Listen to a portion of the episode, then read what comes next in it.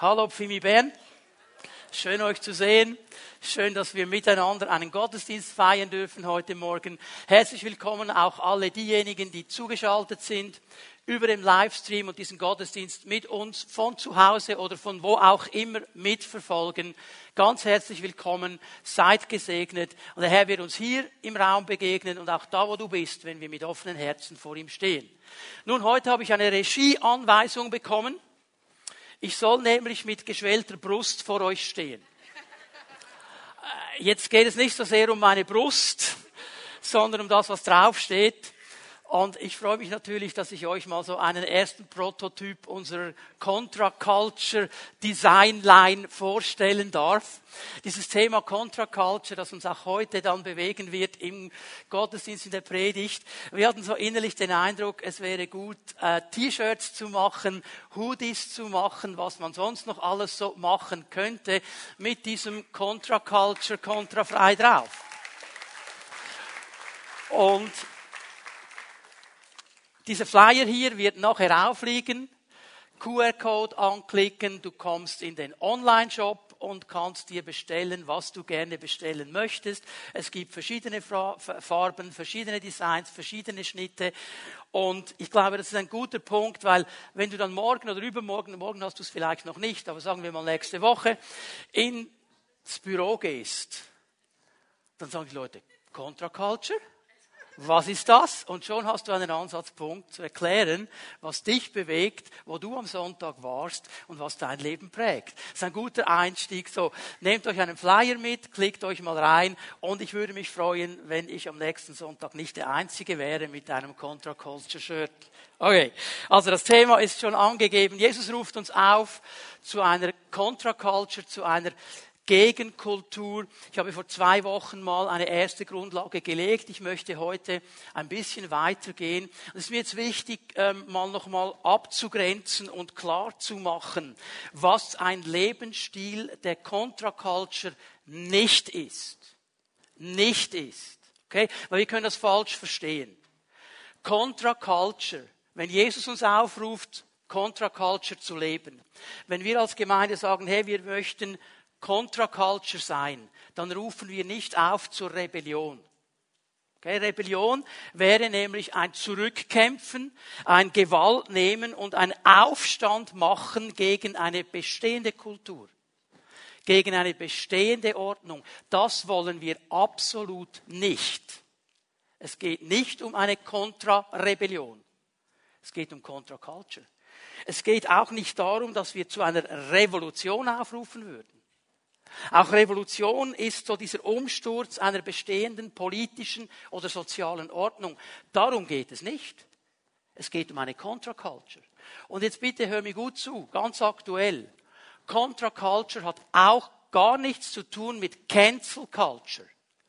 Cancel Culture, für die, die noch nie davon gehört haben, ist das neue, eigentlich gar nicht so neue, aber durch die sozialen Medien wieder aktuell gewordene. Früher für alle, die ein bisschen Geschichte noch hatten in der Schule, gab es einen Pranger.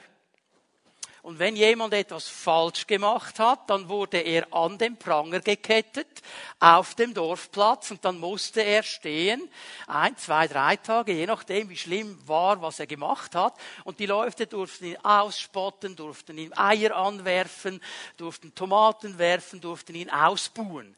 Das haben wir nicht mehr heute. Wir sind ja eine kultivierte Kultur, aber wir haben die sozialen Medien. Und wehe du sagst etwas Falsches. Wehe du postest etwas, das nicht dem Mainstream entspringt. Dann wirst du brutal gecancelt, ausradiert, das ist der Name Cancel, ausradieren und fertig gemacht und niedergeschrien in den sozialen Medien. Einige Professoren an renommierten Universitäten haben darum ihren Job verloren weil sie sich gewagt haben, hinzustehen und sagen, Leute, ihr könnt es jetzt drehen, wie ihr wollt, aber Grundlektion der Biologie, es gibt zwei Geschlechter.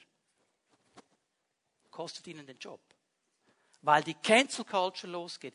Leute, wenn wir von einer Contra Culture sprechen, sprechen wir nicht von Cancel Culture, nicht von Revolution, nicht von Re äh, Rebellion, sondern von einem Lebensstil von einem Lebensstil, den ich lebe, den du lebst, den wir als Gemeinde leben und an dem andere sehen, hey, da ist etwas anders.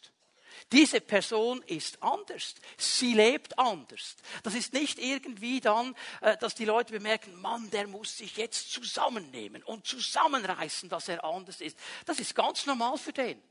Das ist wie ein Ausfluss seines Herzens. Der muss sich nicht mal anstrengen. Das ist sein absolut inneres Wesen. Und genau das ist Counterculture. Es beginnt in meinem Herzen es beginnt in meinem Wesen. Es beginnt in mir. Es beginnt da, wo ich es zulasse, dass der Herr mich prägen darf. Mit seinem Wort, mit seinen Gedanken, mit seinem Geist. Und ich aufstehe und für das stehe, was er möchte und was er sagt. Ich habe nach der letzten Botschaft vor zwei Wochen einen Eindruck bekommen. Dave, darf ich dich bitten, dass du kommst und uns den Eindruck ganz schnell weitergibst, weil ich glaube, es passt genial hier hinein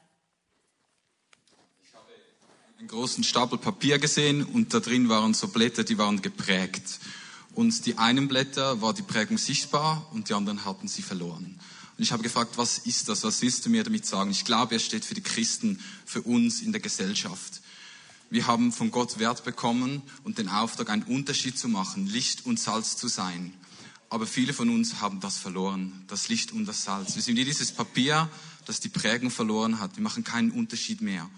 Und Gott ist hier und möchte dich fragen, darf ich dich neu prägen? Darf ich meine Prägung neu aufdrücken, damit du wieder einen Unterschied machen kannst in der Gesellschaft? Danke, Dave. Genau darum geht es. Um diese Prägung. Und diese Prägung beginnt in meinem Herzen. Es ist der erste Schritt, wenn ich mich entscheide zu sagen, ich will diese Werte der Kultur Gottes leben. Ich will sie hochhalten. Leute, ich sage bewusst, ich will sie hochhalten. Wir alle wissen, dass wir als Menschen Fehler machen, dass wir versagen, dass wir nicht alles richtig packen. Aber es geht hier gar nicht darum, perfekt zu sein. Es geht hier darum zu sagen, das ist meine Grundentscheidung. Und wenn ich es mal nicht schaffe, dann stehe ich auf und gehe weiter. Es ist meine Entscheidung. Ich will geprägt werden von dieser Kultur des Reiches Gottes. Es ist das, was Paulus im Philipper 2,15 der Gemeinde sagt. Lebt diesen Lebensstil. Seid ein Vorbild, dass die anderen das sehen. Und dann wird etwas Interessantes geschehen. Ihr werdet scheinen wie Sterne in dieser verkorksten Gesellschaft. Genau darum geht es. Darum geht es. Und ich habe euch vor zwei Wochen gezeigt, dass Jesus diese ganze Spannung, die damit entsteht, wenn es nicht eine Spannung wäre, wenn es nicht ein Kampf wäre, dann müssten wir nicht darüber sprechen, dann wäre es ja einfach normal. Wenn nicht Widerstand da wäre, wenn nicht eine Kultur um uns herum wäre, die ganz etwas anderes sagt, müssten wir über diese Dinge gar nicht sprechen, das wäre klar. Würde auch niemand die Prägung verlieren, weil dann wirst du auch nicht geschliffen. Aber es gibt eben diese Spannung. Und Jesus hat sie aufgenommen in Johannes 17, in diesem letzten Gebet, dass er betet vor seinen Jüngern. Es ist interessant, wenn du mal ein bisschen darauf achtest. Wir lesen immer wieder in den Evangelien, dass Jesus weggegangen ist von den Jüngern an einen einsamen Ort, um zu beten. Habt ihr auch schon gelesen? Hier macht er es bewusst nicht. Jetzt können Sie sagen, jetzt widerspricht er sich selber. Weil er hat doch in, in, in der Bergpredigt gesagt, wir sollen nicht vor den Menschen lange Worte machen. Jetzt macht er es. Warum wohl? Weil er wollte, dass die Jünger das klar, glasklar von ihm hören, um was es hier geht. Und wenn ich hier noch einmal diese beiden Verse lesen, wo Jesus dann betet, die Jünger hören es, ich habe ihnen dein Wort weitergegeben und nun hasst sie die Welt, weil sie nicht zu ihr, zur Welt gehören weil sie aus einer anderen Kultur sind, von einer anderen Kultur geprägt sind, so wie auch ich nicht zu ihr gehöre, zur Kultur dieser Welt. Ich habe etwas ganz Neues gebracht. Vers 15. Ich bitte dich nicht, sie aus der Welt herauszunehmen. Das ist das, was uns Mühe macht. Wir denken aber, Jesus, wenn du schon weißt, dass es schwierig ist, wieso nimmst du uns nicht einfach mit zu dir? Dann wäre alles cool. Und Jesus sagt ganz bewusst, ich bitte dich nicht darum, dass du sie hinausnimmst. Warum? Weil wir den Auftrag haben, hier auf dieser Welt die Kultur Gottes zu leben, die Werte Gottes zu leben, Kontrakultur, Kontraculture zu leben. Das ist unser Auftrag. Und darum sagt Jesus, nimm sie nicht heraus, aber ich bitte dich, sich vor dem Bösen zu bewahren. Darüber werden wir am nächsten Sonntag sprechen. Weil in diesem Gebet hier, in diesem Contra-Culture-Gebet von Jesus, sind es drei ganz wichtige Fundamente, die wir kennen müssen.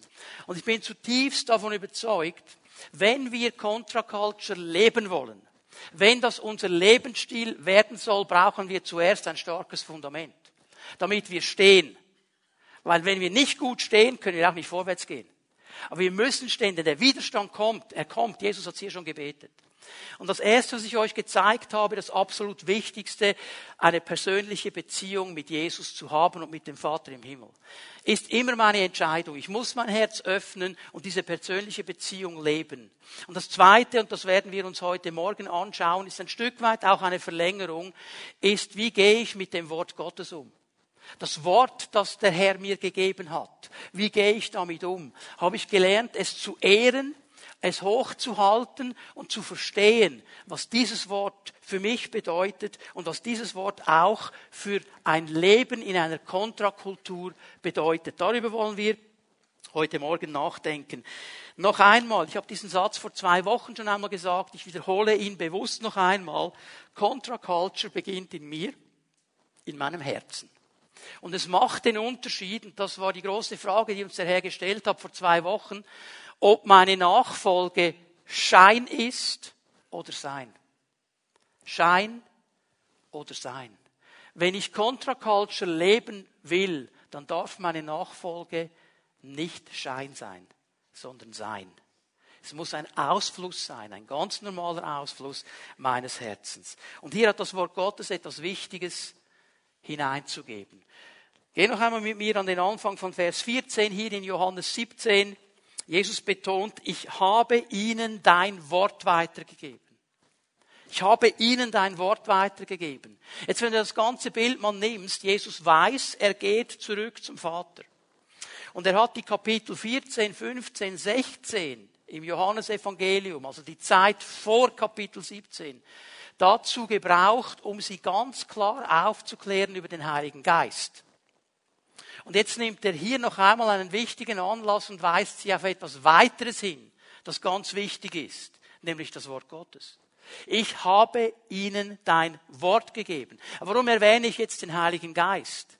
Weil wir durch diese Botschaft hoffentlich verstehen, auch wenn ich das nicht jetzt in jedem Satz wiederhole, dass das Wort Gottes und das Wirken des Heiligen Geistes Hand in Hand gehen. Jesus hat gesagt, mein, meine Worte sind Geist und Leben. Also der Heilige Geist, wenn er wirkt in uns, wenn er spricht zu uns, kommt immer und immer wieder über den Kanal des Wortes. Darum diese Verbindung. Und Jesus bringt es hier wunderbar zusammen. Betont hier, ich habe ihnen dieses Wort gegeben. Und er weiß, und das wollen wir heute Morgen uns anschauen, das Wort löst etwas aus in uns, wenn wir es zulassen. Das Wort wird etwas bewirken in uns, wenn wir es zulassen. Das Wort wird aber auch immer eine Reaktion provozieren, die uns dann nicht gefällt. Darüber sprechen wir auch. Aber zuerst einmal möchte ich ganz kurz darüber sprechen, dass das Wort Gottes uns immer herausfordern wird, immer. Das ist nicht etwas, das ganz am Anfang meines geistlichen Lebens so ist und dann nie mehr. Denk noch einmal an diesen Gedanken, die Prägung, die können wir auch verlieren.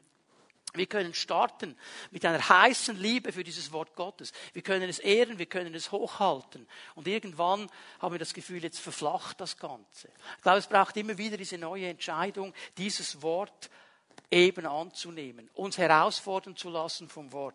Vers 6, Johannes 17, was sagt Jesus dazu? Ich habe deinen Namen den Menschen offenbart, die du mir aus der Welt gegeben hast. Sie gehörten dir, du hast sie mir gegeben. Und jetzt schau den letzten Teil, das ist der wichtigste hier drin. Und sie haben sich nach deinem Wort gerichtet. Sie haben sich nach deinem Wort gerichtet. Das ist die Übersetzung hier. Das griechische Wort geht in diese Richtung. Sie haben es bewahrt, sie haben es bewacht im Sinne von, sie haben gut zugehört und sie befolgen es. Sie nehmen es sich zu Herzen und sie versuchen danach zu leben und es umzusetzen. Also Jesus sagt über diese Jünger, das ist ihre Grundentscheidung, diese Herausforderung haben sie angenommen. Sie nehmen dieses Wort ernst und sie achten auf dieses Wort und sie wollen es umsetzen. Also sie haben verstanden, das ist nicht eine Theorie. Manchmal habe ich den Eindruck, so generell gesehen, die Gemeinde Jesu im Westen in unserer restlichen Kultur, wir haben einen riesengroßen Wasserkopf. Wir wissen alles. Wir haben Zugang zu x Bibelübersetzungen, Kommentaren und wir wissen alles. Aber das Umsetzen in die Praxis fällt uns oft so schwer. Vor allem, wenn wir dann eine Stelle lesen, die uns jetzt nicht gerade so passt. Dann sind wir ja geradezu aufgefordert, zu googeln. Ob es noch eine Auslegung gibt, die das ein bisschen herabmildern würde. Ich sage dir etwas, du wirst sie finden. Und ein Geist in dir sagt, du weißt aber genau, dass es eigentlich nicht ganz richtig. Ja, egal, Google hat gesagt. Also einmal der Gedanke, ich höre das, ich nehme das auf, ich befolge es auch.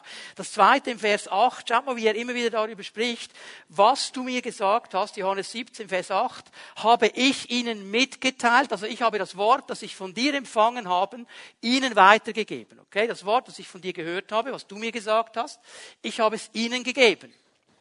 Und jetzt sagt er, und sie haben es angenommen. Sie haben es angenommen. Das zeigt mir eines, jedes Mal, wenn das Wort Gottes zu dir und zu mir kommt, haben wir die Entscheidung, nehmen wir es an oder nicht. Haben wir das offene Herz, das sagt, ich nehme das an, Herr, kann vielleicht nicht alles einordnen, ich kann vielleicht nicht alles gleich beantworten, fordert mich vielleicht auch extrem heraus im Moment, aber ich nehme das an. Das ist ein Wort. So das, was Petrus, so empfinde ich das, wenn ich diese Stelle lese, eigentlich ausgedrückt hat in Johannes 6, als Jesus ihnen eine klare Lehre gegeben hat und viele der Leute, die ihm nachgefolgt sind, deren Nachfolge vielleicht eben mehr Schein war, die haben gesagt, es ist zu hart. Was der sagt, ist zu hart. Es ist viel zu hart. Und sie sind weg von ihm. Und was macht jetzt Jesus? Er macht das, was wir uns fast nicht vorstellen können. Er dreht sich zu seinen Jüngern und sagt, Jungs, wollt ihr auch gehen? Das ist für euch auch zu hart. Wollt ihr auch gehen? Und jetzt sagt Petrus diese interessante Aussage. Herr, wohin sollen wir gehen? Du hast Worte des ewigen Lebens. Und was er eigentlich sagt, ist, Herr, ich verstehe auch nicht alles. Ich finde einige Dinge auch ziemlich hart. Das hat er eigentlich immer wieder zum Ausdruck gebracht. Aber eines habe ich verstanden, es ist echt, es ist Leben, es ist nur bei dir. Darum nehme ich's. Das ist der Gedanke. Nehme ich's. Mit einem offenen Herzen und sage, Herr, du bist der, der durch sein Wort zu mir spricht. Und ich will dieses Wort aufnehmen, ich will es bewahren, ich will es bewachen. Das ist die Herausforderung. Weil dann geschieht etwas. Schau noch einmal ganz am Ende des Verses 8.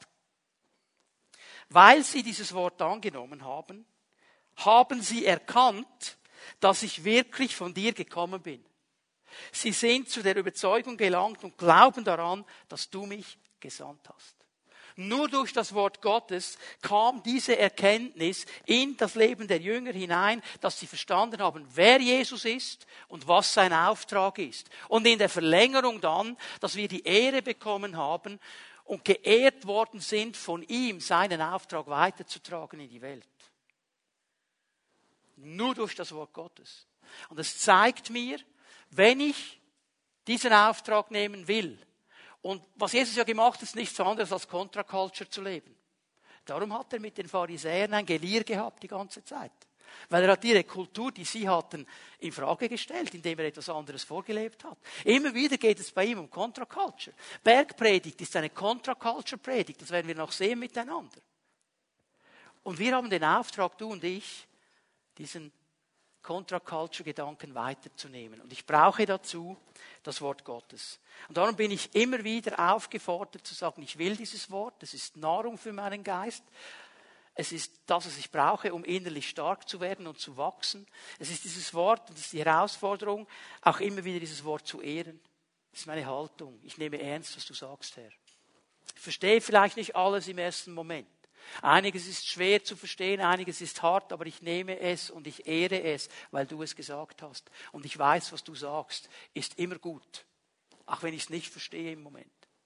Es ist diese Haltung, auch der Demut vor dem Herrn. Luther hat es einmal so gesagt, wir haben es verdreht, hat er gemeint. Wir stehen hinter der Kanzel und das Wort Gottes muss sich zu unseren Füßen setzen. Und wir sagen dem Wort Gottes, was es zu sagen hat. Und Luther sagt, das ist falsch. Hinter der Kanzel steht das Wort und wir sind auf den Knien vor dem Wort. Und nicht wir sagen dem Wort, was es uns zu sagen hat, sondern das Wort sagt uns, wie wir leben sollen. Amen. Das ist eine Herausforderung, okay? Das zweite, was ich euch zeigen möchte, auch hier gehe ich relativ schnell durch, weil haben wir schon viel darüber gehört. Ich möchte es einfach wieder erinnern. Ich euch gesagt, schon vor zwei Wochen, vieles, das kommt jetzt in diesem Predigen, ist nicht etwas Neues. Aber ich komme noch einmal zu diesem Gedanken zurück. Vielleicht haben wir die Prägung ein bisschen verloren. Und wir brauchen wieder eine neue Prägung. Und darum müssen wir es wieder hören. Nämlich der zweite Gedanke, den Jesus auch klar macht, dass das Wort Gottes, wenn ich es zulasse, wenn ich es heranlasse, wenn ich mein Herz öffne, mich verändern wird mich verändern. Und zwar nicht so in das Bild, das ich will, sondern in das Bild Gottes. In das Vorbild, das er eigentlich gibt. So. Was sind Bereiche, wo das Wort Gottes an mir wirken wird, wenn ich es zulasse? Wir bleiben hier bei Johannes 17 und lesen einfach mal weiter, was Jesus noch gebetet hat in diesem Contra-Culture-Gebet. Vers 13.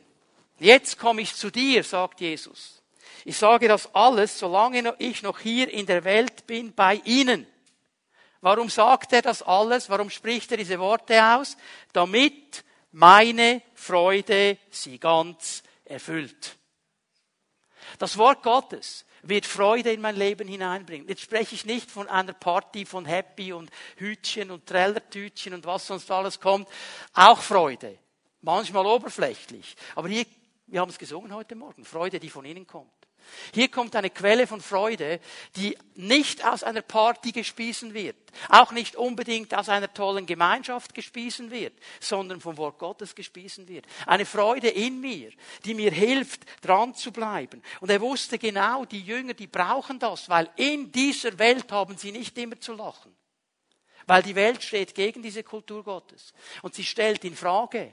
Und also die Freude vielleicht eben nicht mehr so hoch. Wenn wir hier alle zusammen sind, so in den heiligen Hallen und miteinander den Herrn anbeten und Lobpreis machen, es ist relativ einfach in die Freude hineinzukommen geht einfach. Ich gehe mal davon aus, dass hier in diesen Räumen niemand mit äh, Schubtier auf dein Hühnerauge steht, so mit Anlauf. Und wenn er es gemacht hat, wird er sich natürlich sofort entschuldigen, hat es nicht extra gemacht.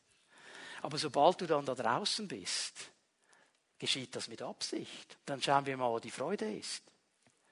Wenn sie dann nicht gespiesen ist vom Wort Gottes, eine Freude, die unabhängig ist von den Umständen, dann werde ich irgendwann aufgeben, weil dann fehlt mir ein Motor. Ich gebe euch zwei, drei Bibelstellen dazu.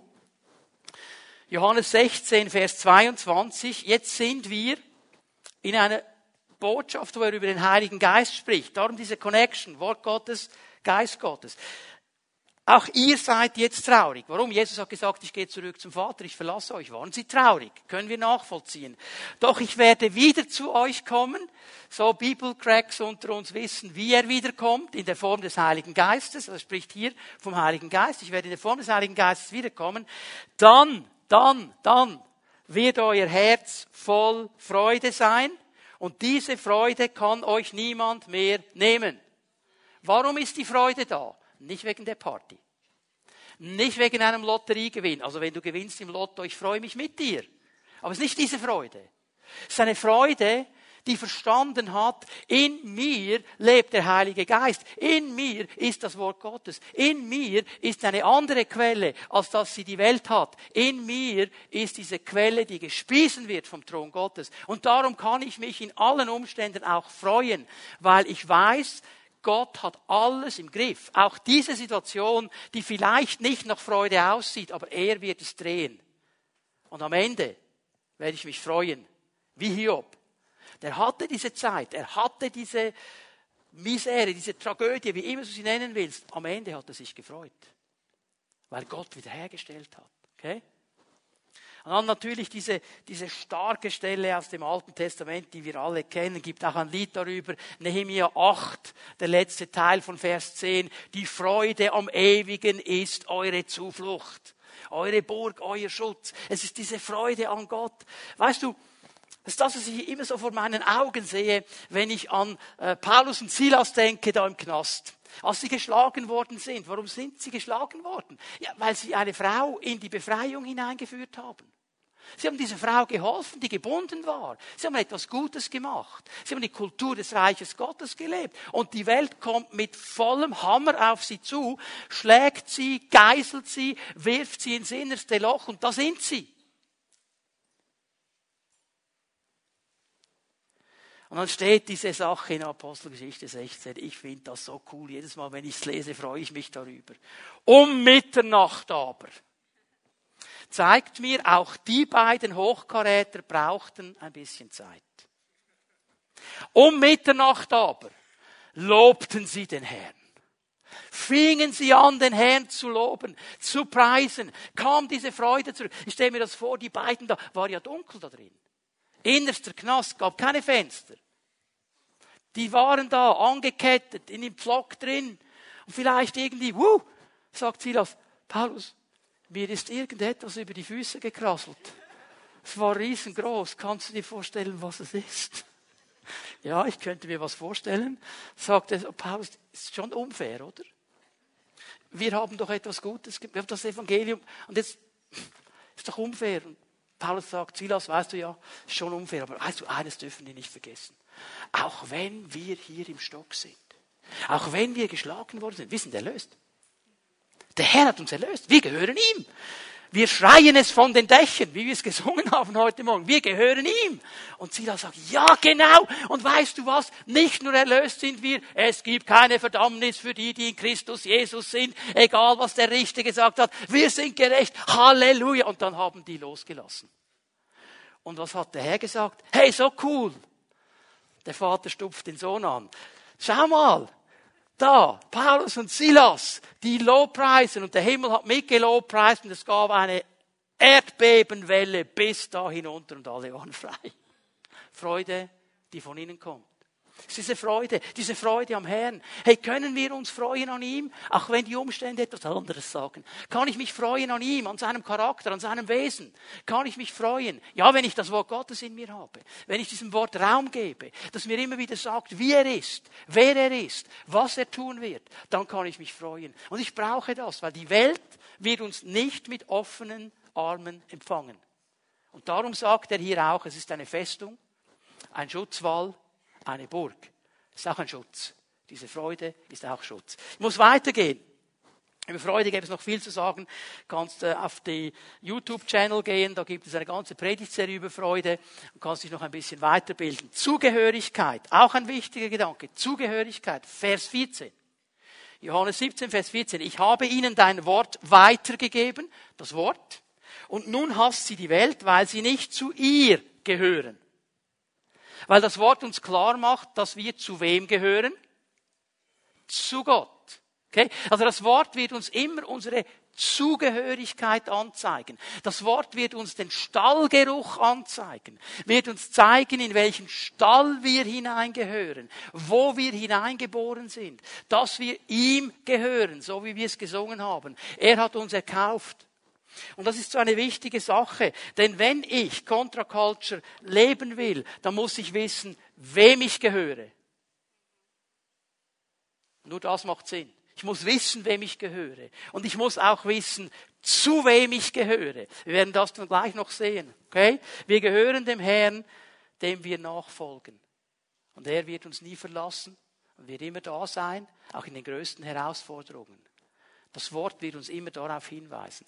Ich muss einen dritten Punkt noch erwähnen. Der Punkt, der uns vielleicht am meisten Mühe macht.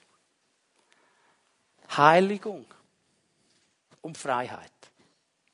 Das Wort, wenn wir es lassen, wenn wir es zulassen, ruft uns immer zur Heiligung und in die Freiheit. Ich werde euch das jetzt gleich zeigen. Johannes 17, Vers 17. Johannes 17, Vers 17. Achte mal genau, was Jesus hier betet. Heilige sie in der Wahrheit. Dein Wort ist die Wahrheit. Hast du das gesehen? Heilige sie in der Wahrheit. Dein Wort ist die Wahrheit.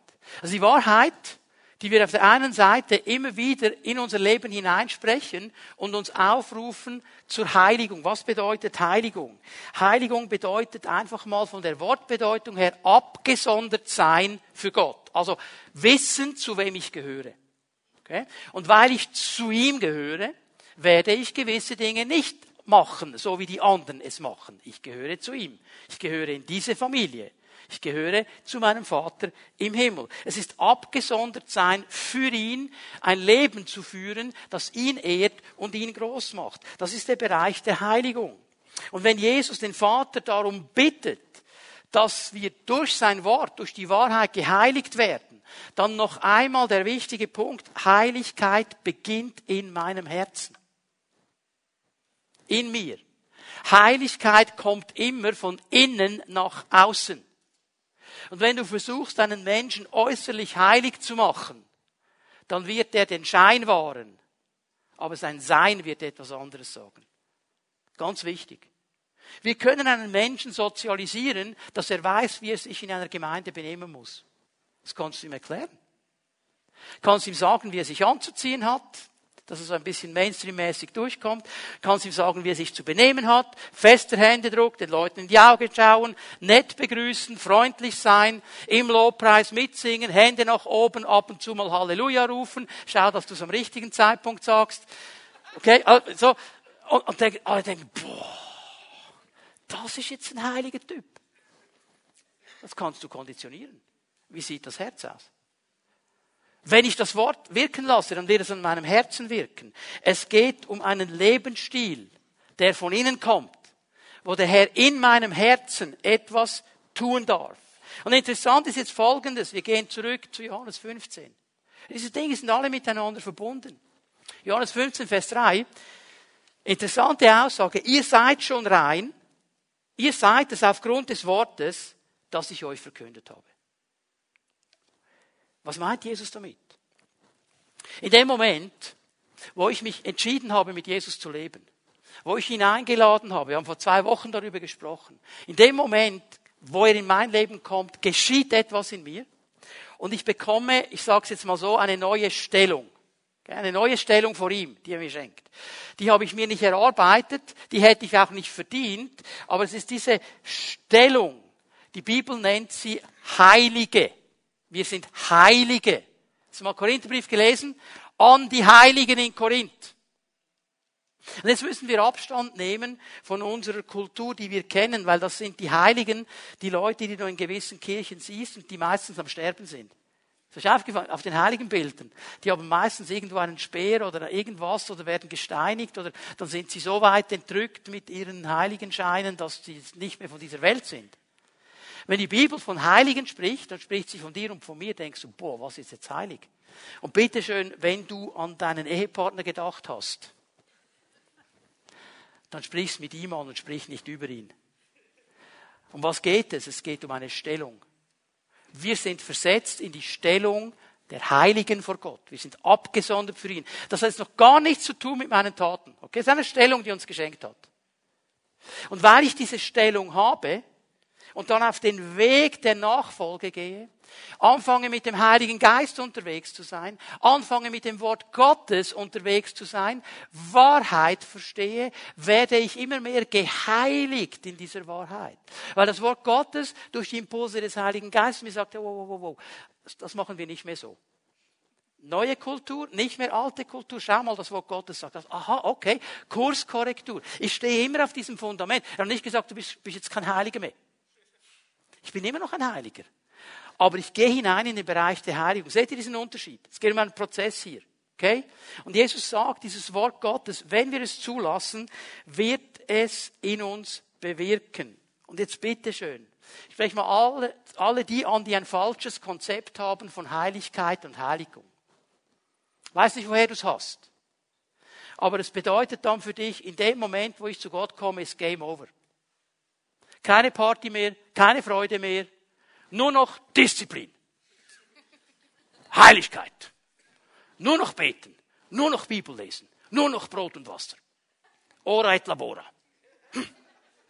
Und du gibst dir Mühe. Und du kneifst nicht nur die Zähne zusammen, alle anderen klappen auch noch. Und die Leute denken, was ist mit dem los? Was ist das für eine verkampfte Frau? Was ist hier los? Du hast nicht verstanden, was Heiligung ist. Hey, wenn du zu Jesus kommst, ist nicht Game Over. Dann beginnt der Spaß.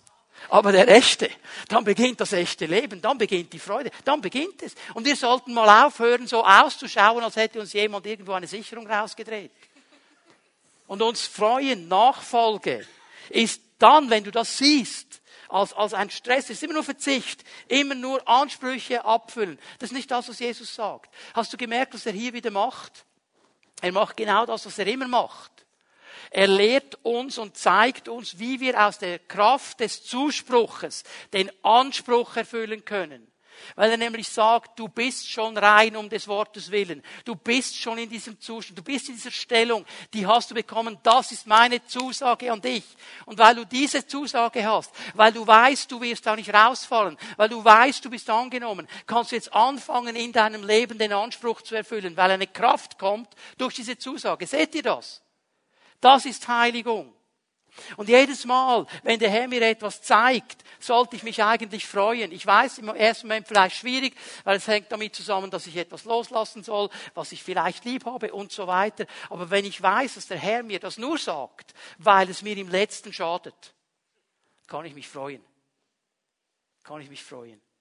Jetzt können wir die ganze Stelle lesen miteinander, haben wir schon oft gemacht, in Johannes 8, wo er sagt, okay, wer mein Wort liest, wird Wahrheit erkennen, die Wahrheit wird euch frei machen. Ich skippe das für heute Morgen, weil ich einen letzten Punkt machen muss, darf, soll.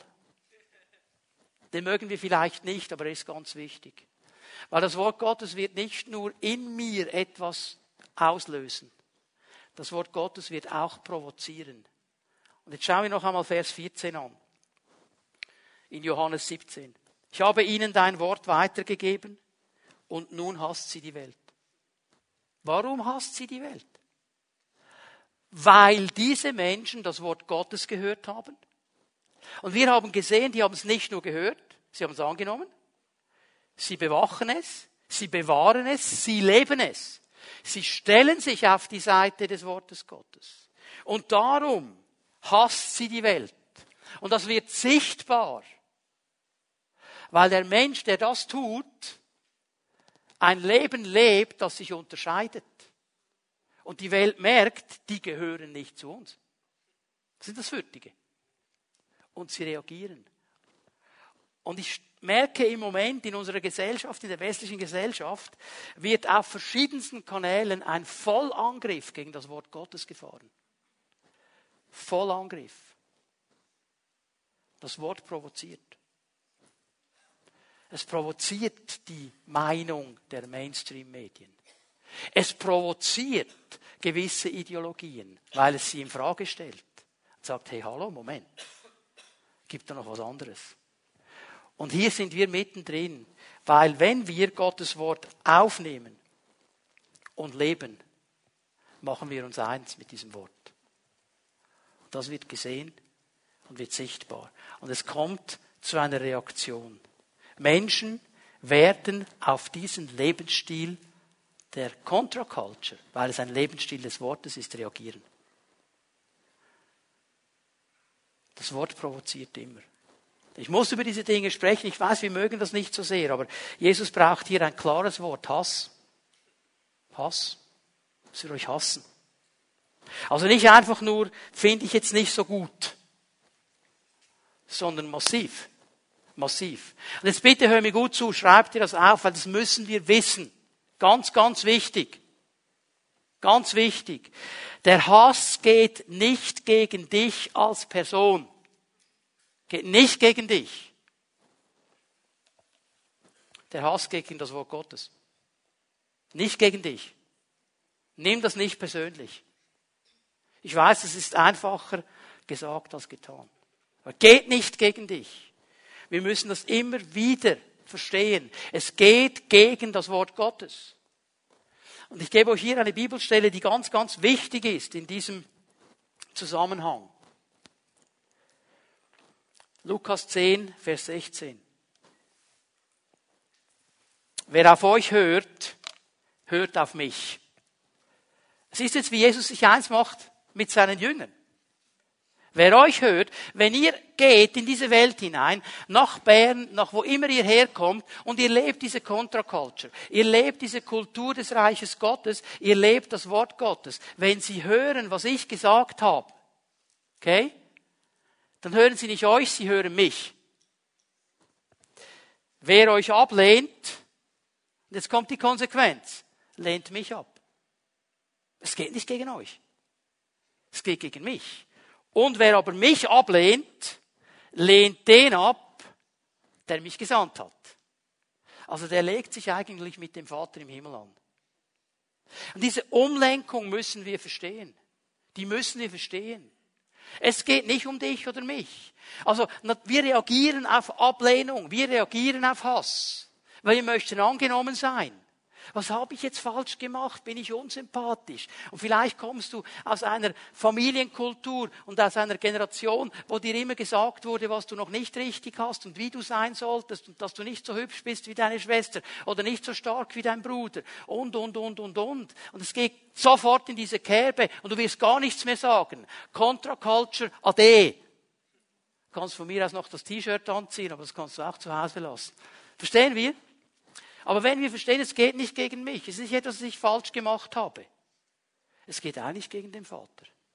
Aber wenn das so ist, dann darf ich ja auch erwarten, dass er aktiv wird. Ich muss ihn nicht verteidigen. Aber er wird mich verteidigen. Er wird wirksam werden. Der Heilige Geist in uns, er wird aufstehen. Johannes 16, Vers 13 um 14. Schau mal. Wenn der Geist der Wahrheit kommt, wird er euch in alle Wahrheit leiten. Er wird nicht seine eigene Anschauung vertreten, sondern wird euch sagen, was er gehört hat.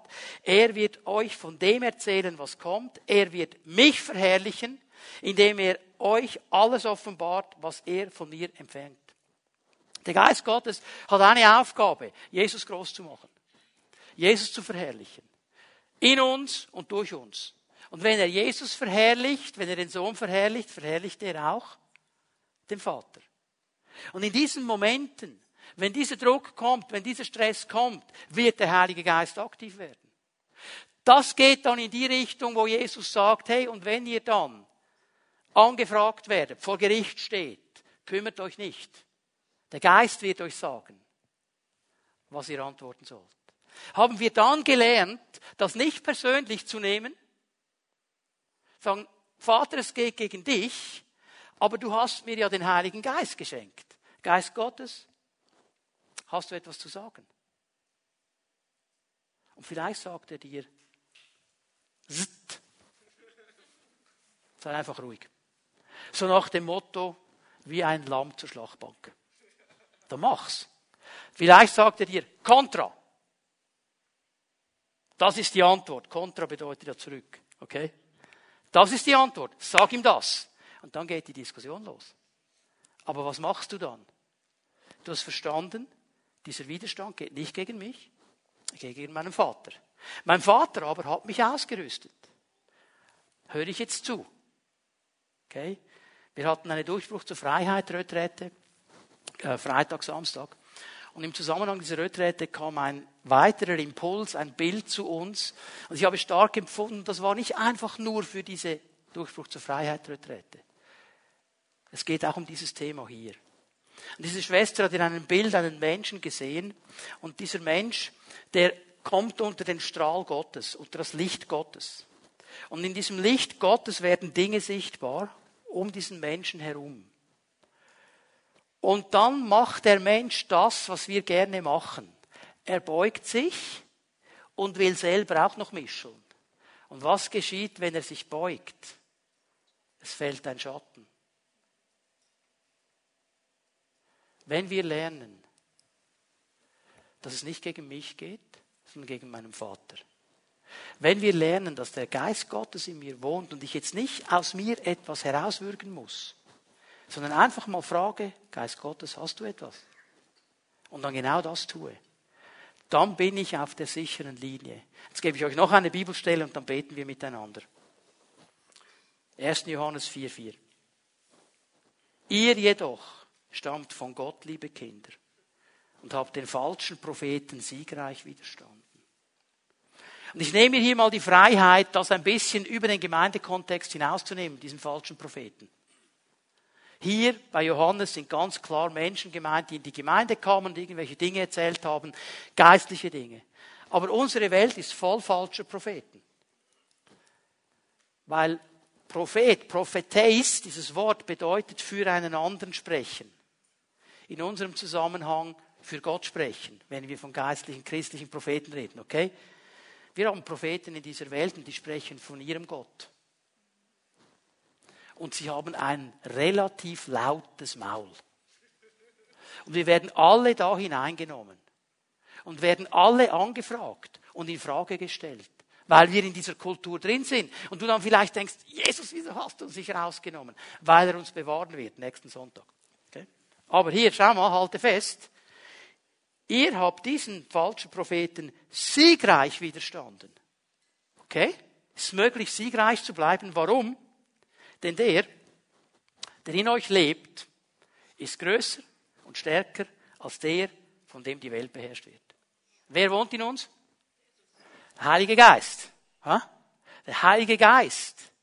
Sein Wort stärker als alles, was in dieser Welt ist. Wenn ich es lerne, dieses Wort ernst zu nehmen, aufzunehmen, anzunehmen, zu bewahren und zu tun. Und auf den Heiligen Geist achte. Und verstehe, was ich an Angriff erlebe, geht nicht gegen mich. Ist nicht persönlich. Es geht gegen den Vater. Aber in mir ist dieser Geist Gottes, der mich im richtigen Moment an das Wort Gottes erinnert, dass ich sagen darf, das stärker ist als alles andere, dann kann ich siegreich sein. Haben wir dieses Prinzip verstanden? Lass uns aufstehen miteinander.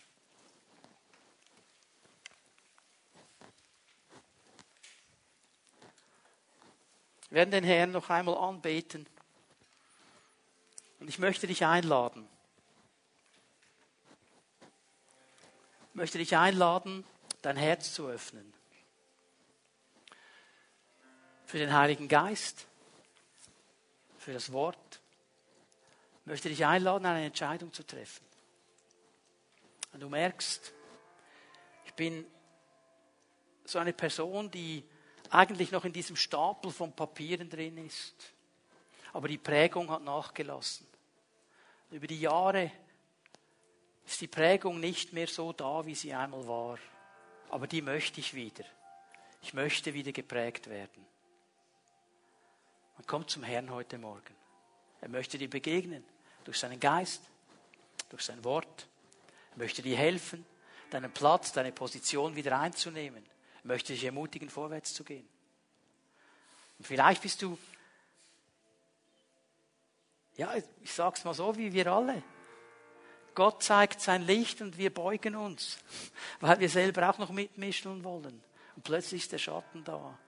Und sagt, Herr, ich möchte es lernen, einen Schritt zurück zu machen und dich wirken zu lassen.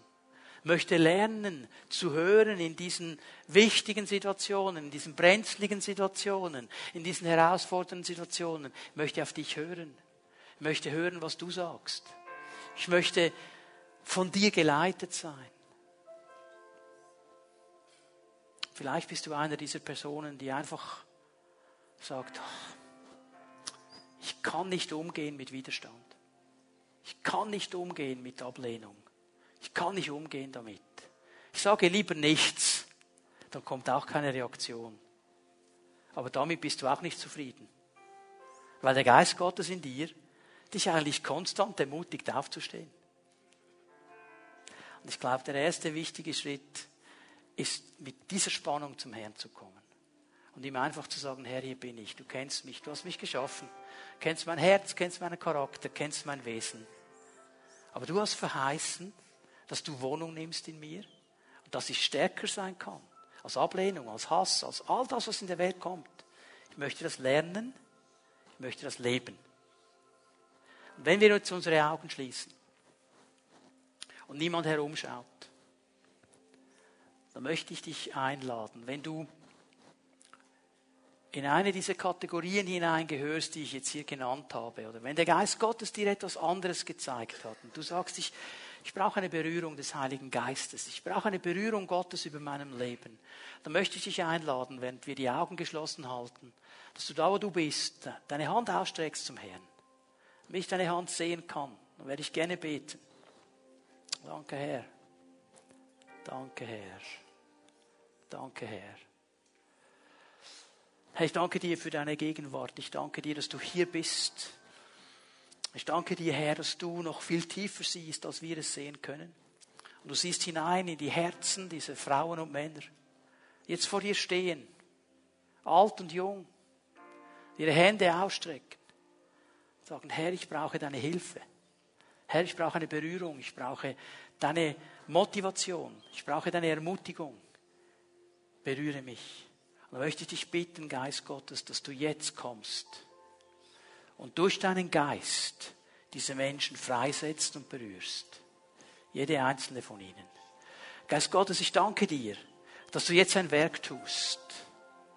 Herr, dass deine Kraft, deine Gegenwart, deine Ermutigung, dein Feuer, deine Freude ganz neu über diese Menschen kommt. Du weißt, was sie brauchen und du rüstest sie aus. Und wir danken dir dafür. In Jesu Namen. In Jesu Namen. Wir werden den Herrn noch einmal anbeten miteinander. Während wir das tun, bitte ich Fimie Tomleiterinnen und Leiter nach vorne zu kommen. Ich lade dich ein, wenn du gerne noch ein persönliches Gebet hast, vielleicht möchtest du noch mit jemandem kurz etwas austauschen, etwas klar machen, komm nach vorne. Nimm das in Anspruch, dass wir auch miteinander beten können, mit Handauflegung beten können. Das darfst du gerne noch in Anspruch nehmen. Wir beten den Herrn an und erwarten sein Wirken und seine Gegenwart.